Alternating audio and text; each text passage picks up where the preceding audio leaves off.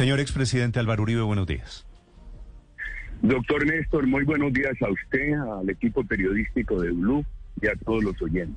Con este comunicado que ustedes emiten ayer, expresidente, la conclusión es que el Centro Democrático va a apoyar o no va a apoyar o la apoya parcialmente la reforma tributaria. Doctor Néstor, con los ajustes que el gobierno ha anunciado, la bancada del Centro Democrático va a apoyar la reforma tributaria.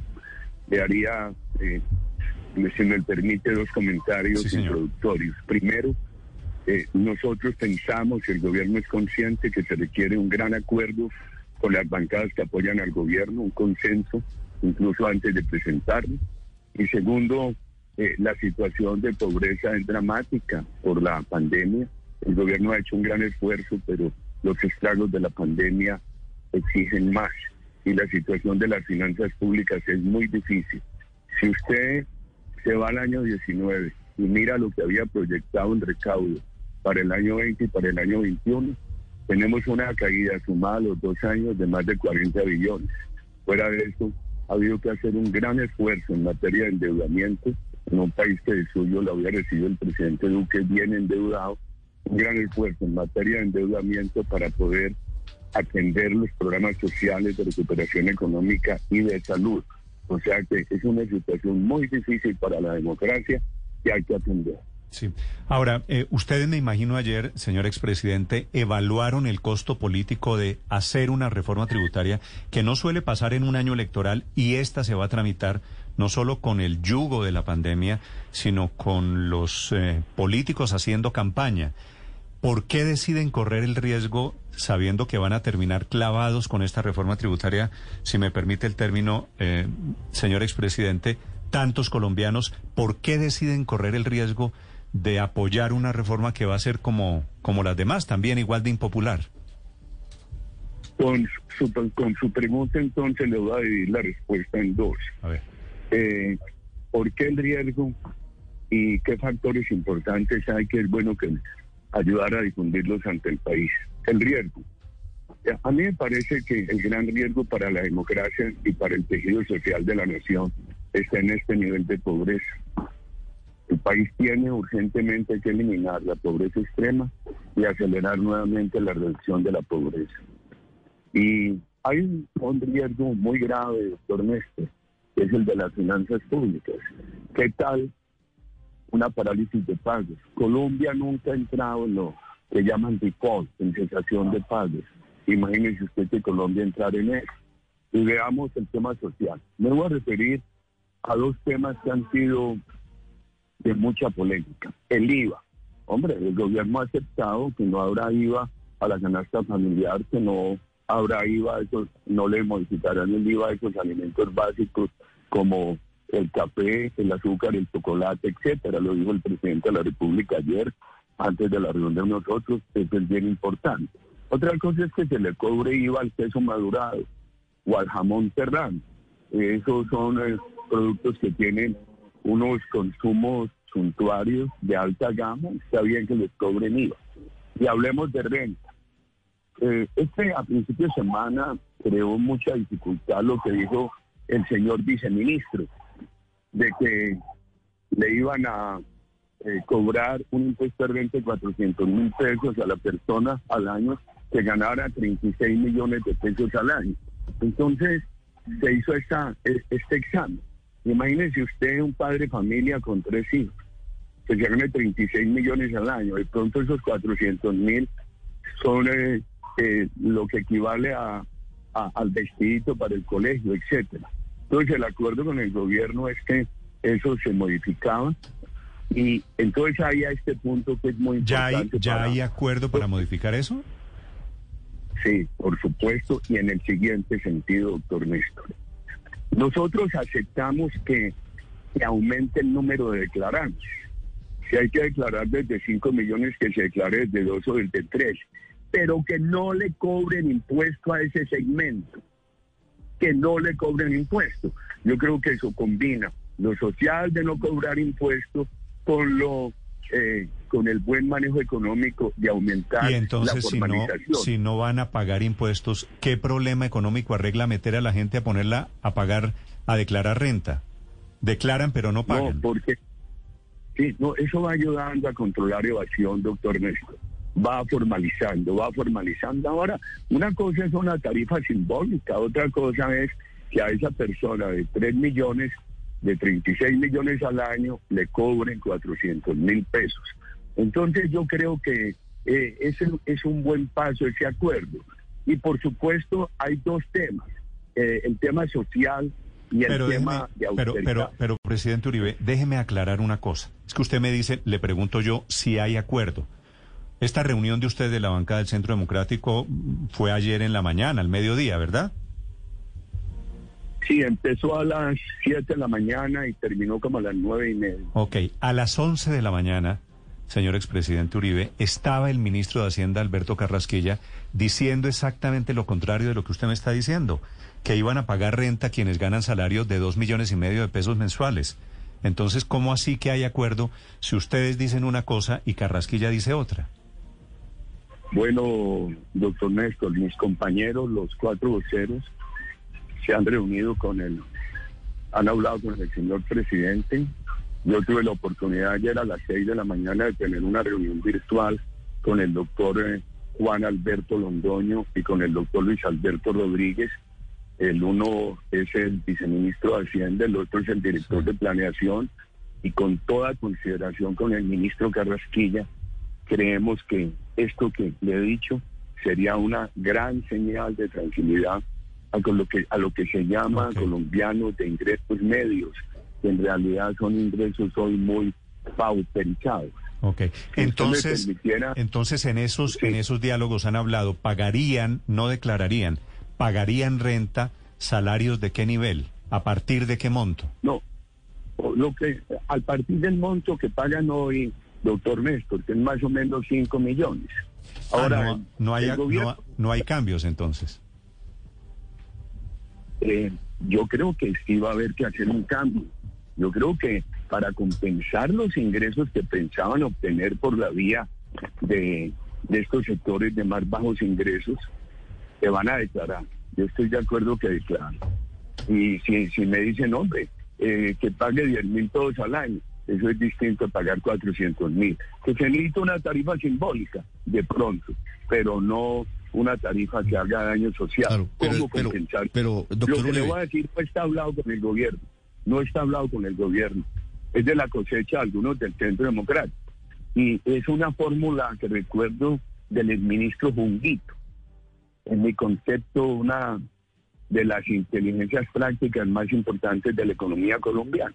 Yo creo que se va a necesitar a los contribuyentes de altos ingresos una sobretarifa transitoria de renta para ayudar a enfrentar mm. esta crisis pero, tan grave. Pero, presidente, mire, usted me está diciendo, ayer eh, se reúnen sus hijos Tomás y Jerónimo antier con el presidente y el presidente ayer anuncia que ya no va IVA para la, la sal, el azúcar, el chocolate, las pastas, etcétera, ¿cierto?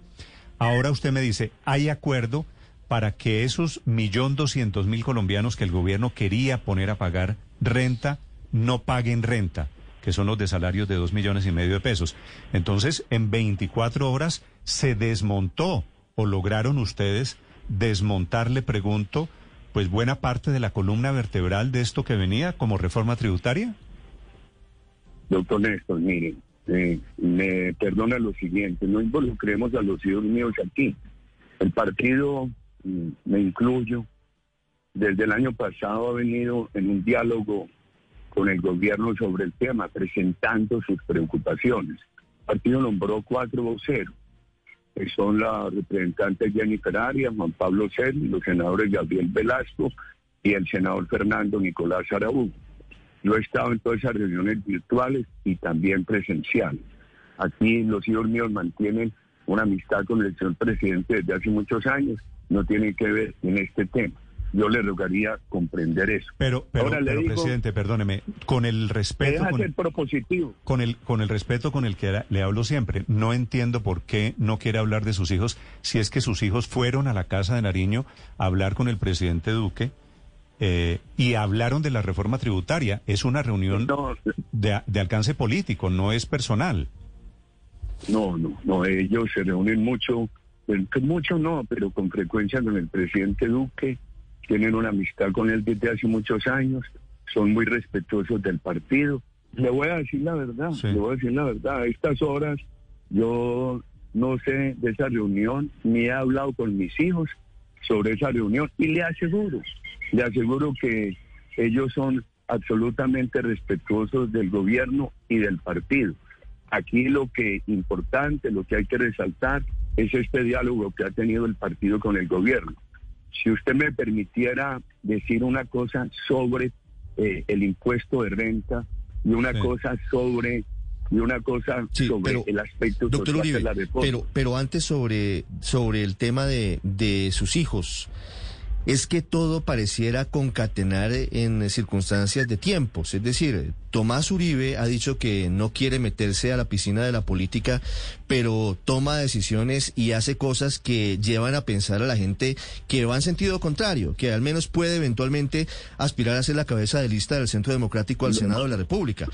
Mm, recientemente emitió un mensaje en Twitter, eh, eh, doctor Uribe, un tweet, un mensaje en Twitter en donde justamente critica elementos de la reforma y hace propuestas para recaudar dinero al gobierno nacional. Luego de eso se reúne con el presidente Duque y luego de esa reunión casualmente el presidente Iván Duque sale y dice, pues no, ya no vamos a poner impuesto del 19% del IVA al café, a la sal, al azúcar y al chocolate. La, la gente que le plantea esto que le está planteando Ospina, ¿Es, ¿Es mal pensado, Espina, relacionando una cosa con la otra?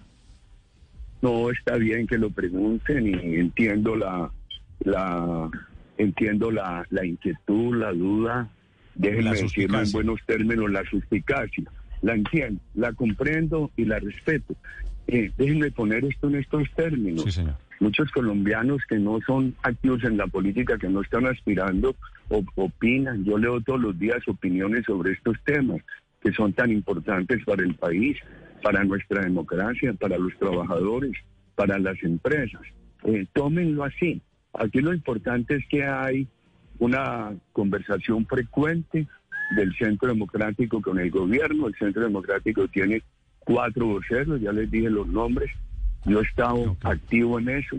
Ayer, por ejemplo, estuve las dos horas eh, coordinando esa reunión del partido. Después se produjo el comunicado y nosotros con las decisiones en IVA y con la decisión social en materia de impuesto de renta, pues quedamos tranquilos. Yo creo que es una, es una buena noticia para el país, por supuesto. Habrá que preguntar cuáles son los ingresos compensatorios en renta.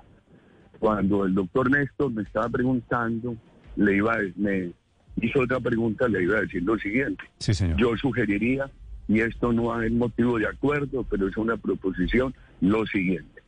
Para no cobrarles impuesto de renta a sectores que tienen unos ingresos que son muy sensibles, de 2, 3 millones al mes, de 30, de 36 millones de pesos al año, que declaren, pero para no cobrarles ese impuesto que dijo el ministro, de pronto una suma simbólica, hay que buscar una compensación. Y esa compensación puede ser una sobretarifa transitoria, como lo sugería el inolvidable Roberto Junguito, a los sectores más pudientes. Si usted me permitiera decir algo importante en lo administrativo y en lo social. Que sí, señor, claro. En lo, en lo social me parece que en la decisión del gobierno de poder aumentar estos programas sociales, dado el nivel de pobreza, es bien importante y el gobierno nos ha comunicado que tiene la decisión desde el mes de julio de este año, incluido el segundo semestre de este año, de que la matrícula en la universidad pública sea gratuita para los estratos 1, 2 y 3. Eso es bien, bien importante. Y el gobierno en esto que le voy a decir, hay total acuerdo con el gobierno. El gobierno ha aceptado la propuesta del Centro Democrático que por lo menos durante un número X de años se congela en términos reales los gastos de nómina, los gastos generales del Estado, salvo sistema general de participaciones, que son los recursos de la región. Pero, presidente, salud y pensiones. Usted me está hablando en esta entrevista de solo recortes. ¿No van a recoger plata por IVA a la sal y al azúcar y demás. No van a poner a los que ganan dos millones y medio de pesos a pagar renta. Y van a tener universidad gratuita para estratos 1, 2 y 3. ¿De dónde entonces? De todas maneras, con estos correctivos, si usted me permite entonces referirme a unas fuentes. Claro, eh, lo que, lo que quiero preguntarles, ¿de dónde van a sacar la plata que la reforma tributaria lo que busca es recursos nuevos? ya se lo digo. La reforma tributaria excelente de los años 19 y 20. Y el país no necesitaría hoy reforma tributaria si no hubiera aparecido la pandemia. Esa reforma tributaria trajo unos elementos de estímulo a la inversión, la reducción de la tarifa. Entonces, la propuesta ahora es que se suspenda donde va la reducción de la tarifa. Eso le puede ayudar al gobierno con unos 4 billones de pesos. ¿Reducción de la tarifa de qué? De renta.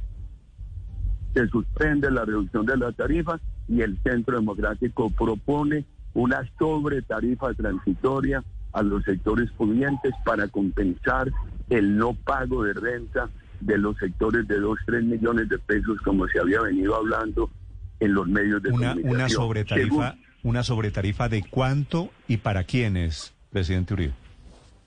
Para los altos contribuyentes, a discutirla con el gobierno y con los otros partidos. Ya se lo había dicho, como solía proponerlo el doctor Roberto Junguito. Ese es un tema. Pero ¿Qué, son, llaman, ¿Qué llaman ustedes altos contribuyentes? Es hombre, doctor Néstor, eh, es muy difícil. Cualquier cifra que yo le diga ahora, eh, de cualquier cifra que yo le diga ahora puedo equivocarme. Dejemos lo que lo resuelvan el gobierno y los partidos de coalición. Lo importante Pero usted, aquí, usted doctor, doctor ha dicho que, quienes, ganen más... perdón, sí, señor. Déjenme hablar, amigos. Lo importante aquí es un punto.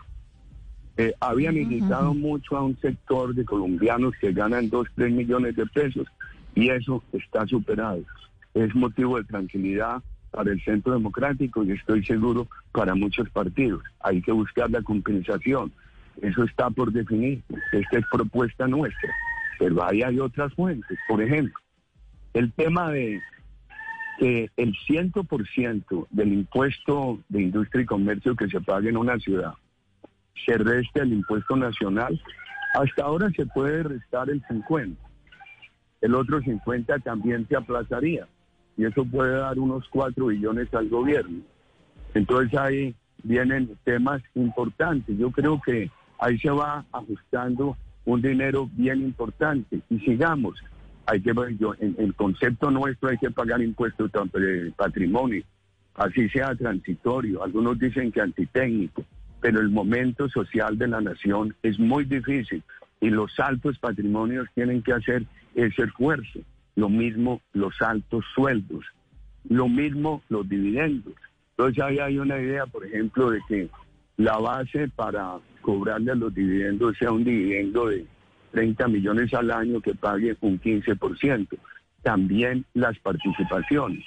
O sea que eh, el gobierno está haciendo unos esfuerzos. Para nosotros lo más importante es que esos temas tan sensibles socialmente como el IVA a la canasta, y el impuesto de renta a, la base salarial de la nación se descarte. Para nosotros es lo importante desde el punto de vista social, porque esta reforma tiene que ser moderada y social. Presidente Uribe, una pregunta que, que, la verdad queda un poco confundida. Es decir, lo que usted está proponiendo es que además de esta sobretarifa transitoria en renta, los más pudientes sean esos mismos más pudientes los que paguen también ahora impuesto al patrimonio. Es decir, ¿sería todo recayendo sobre los mismos, los mismos con las mismas? No necesariamente coincide, pero puede haber casos de coincidencia. Inclusive el gobierno y la mayoría de parlamentarios del Centro Democrático dicen que ese impuesto debe ser solamente a personas naturales. Hoy existen, pero la legislación lo tiene marchitado, debe desaparecer. Aquí se mantendría y se mantendría con unos correctivos, unos años más.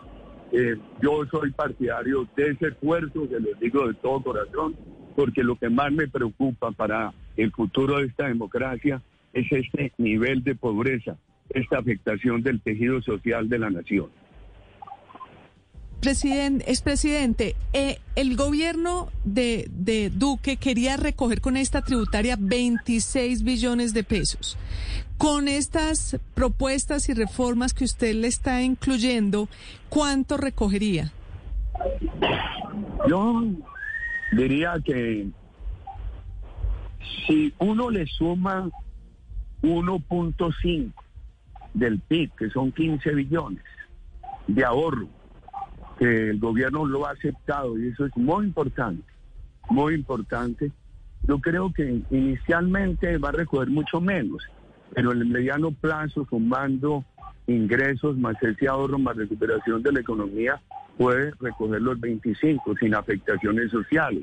Y estoy seguro, viendo cómo se venía comportando la economía gracias a las reformas del gobierno Duque hasta febrero del año pasado, estoy seguro que la economía se recupera y que recuperamos el tejido social de la nación. Por eso, esta reforma tributaria moderada, consensuada en lo posible, social, acompañada de una política social bien importante como lo de la matrícula universitaria, cero costo, estratos 1, 2 y 3, universidad pública y, por supuesto, con la reforma de ahorro, la reforma administrativa a la cual he hecho referencia. Sobre eso quiero preguntarle, doctor Uribe, porque en el comunicado del Centro Democrático insisten en ese punto, en el punto de una reforma administrativa paralela o colateral a la reforma tributaria que habilitaría el presidente de la República para congelar la nómina y congelar los gastos del Estado. Lo que pasa es que al gobierno del presidente Duque le queda un poquito más de un año y no podría dejar amarrados a los próximos gobiernos. ¿Esto no se caería en la Corte Constitucional, por ejemplo? No, yo creo que no por lo siguiente. La obligación constitucional es un ajuste para mantener la capacidad adquisitiva. Aquí sería una congelación en términos reales. Y el país lleva 10 años con unos crecimientos muy por encima de inflación en esos rubros. Entonces, una cuenta que nosotros tenemos desde octubre del año pasado indica, cuando empezamos a hablar de ese tema, que si usted proyecta el gasto de la nación como bien y lo compara con esa congelación, en 6, 8, 10 años podría haber un ahorro de 15 billones. Eso ayudaría muchísimo. Y eso no afectaría. Primero, eh, no afecta el ajuste por inflación porque la autorización de aumento tendría un tope que es inflación.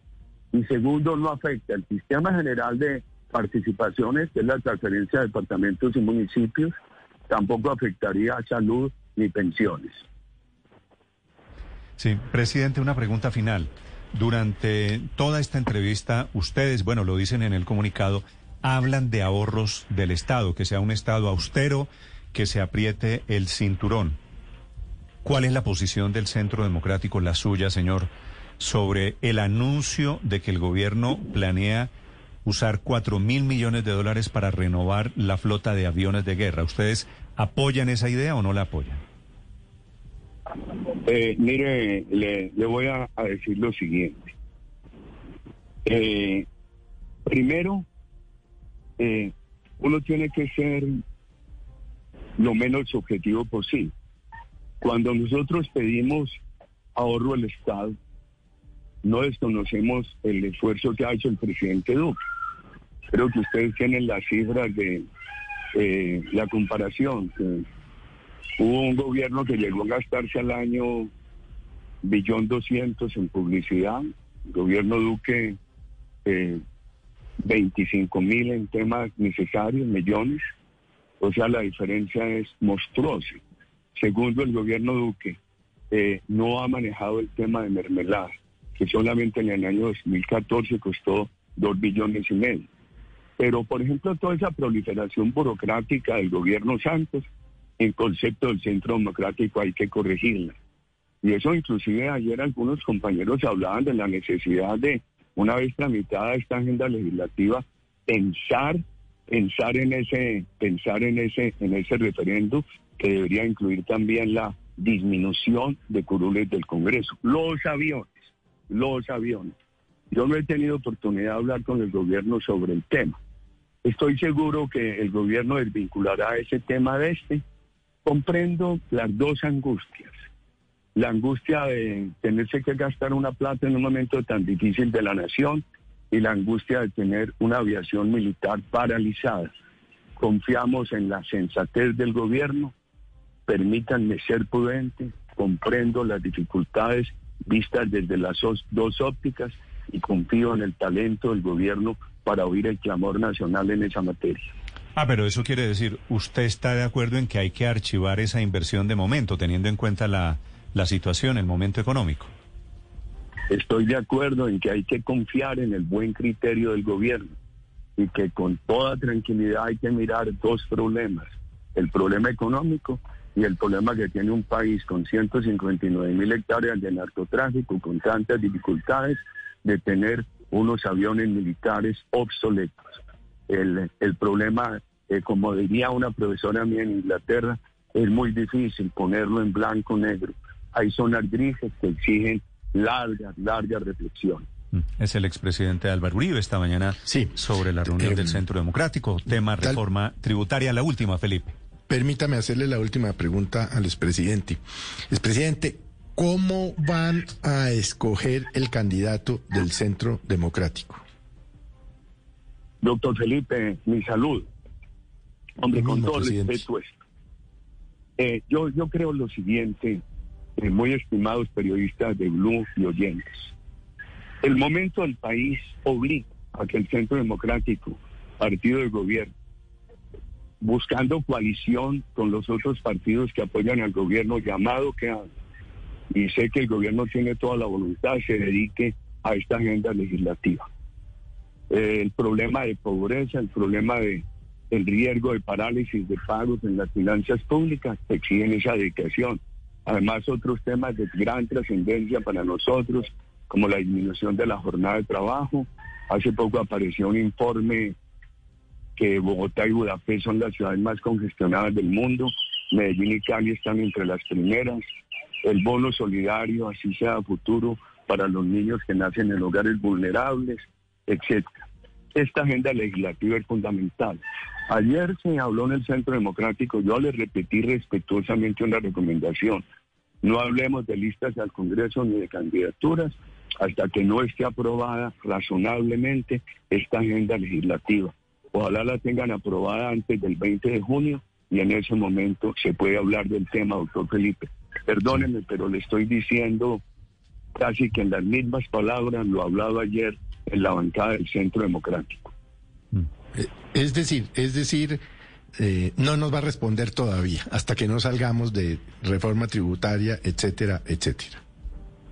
Yo creo que es lógico, doctor Felipe. Yo no, inclusive, si usted me preguntara mis afanes, mis prioridades, mi gran preocupación hoy es el tema de la pobreza y de las finanzas públicas. La necesidad de resolver eso, porque esos son riesgos muy graves para la democracia si uno ve que se tomaron buenas decisiones, como esperamos, en este periodo legislativo que termina el 20 de junio, se puede abocar el tema que sí. Son las 7:24 minutos. Doctor Uribe, muchas gracias. A ustedes muchas gracias y buen día, doctor Néstor y equipo de la, gracias.